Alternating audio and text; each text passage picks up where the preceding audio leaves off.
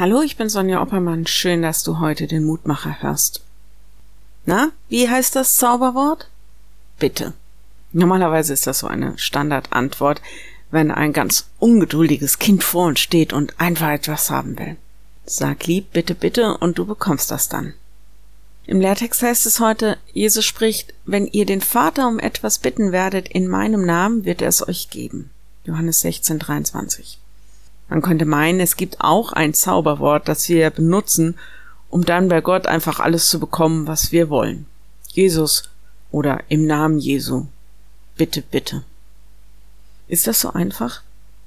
Nach meinen Erfahrungen nicht. Und oftmals tut das unsagbar weh und manchmal stellt es sich im Nachhinein vielleicht als gut heraus und manchmal werden wir es nie verstehen. Ich stelle jedenfalls fest, die Bitten, die ich an Gott richte, werden nicht alle so einfach, mir nichts, dir nichts erhört. Und ich weiß auch nicht warum. Ich glaube nicht, dass es etwas mit unserer Frömmigkeit oder mit richtigen oder falschen Beten, Fasten oder nicht, Ernsthaftigkeit oder nicht zu tun haben. Wenn es darauf ankäme, wer wäre denn je gerecht außer Jesus? Es gibt Prediger, die meinen zu wissen, wie man so betet, dass Gott die Bitten erfüllt. Ich weiß es nicht. Aber könnte es sein, dass ich lernen muss, meine Bitte loszulassen und alles ganz Gott zu überlassen, selbst wenn sein Wille ein anderer ist als meiner? Ein bisschen so wie Jesus selbst, damals im Garten. Nicht mein, sondern dein Wille geschehe. Und kann ich dann trotzdem glauben, dass Gott Gutes mit mir vorhat? Selbst wenn er zu etwas Nein oder später sagt? Ja, ihr merkt schon, dieses Wort fordert mich heraus.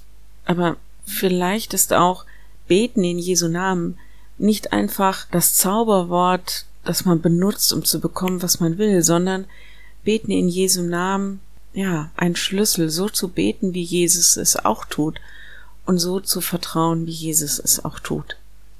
Und gewiss zu sein, dass Gott uns geben wird, was wir brauchen. Ich lade dich ein, noch mit mir zu beten. Herr, wir können wirklich mit allem in unserem Leben zu dir kommen und nichts ist dir zu unbedeutend oder zu schwer. Danke dafür. Aber es ist auch schwer auszuhalten, dass du uns nicht einfach gibst, was wir denken, was gut für uns ist.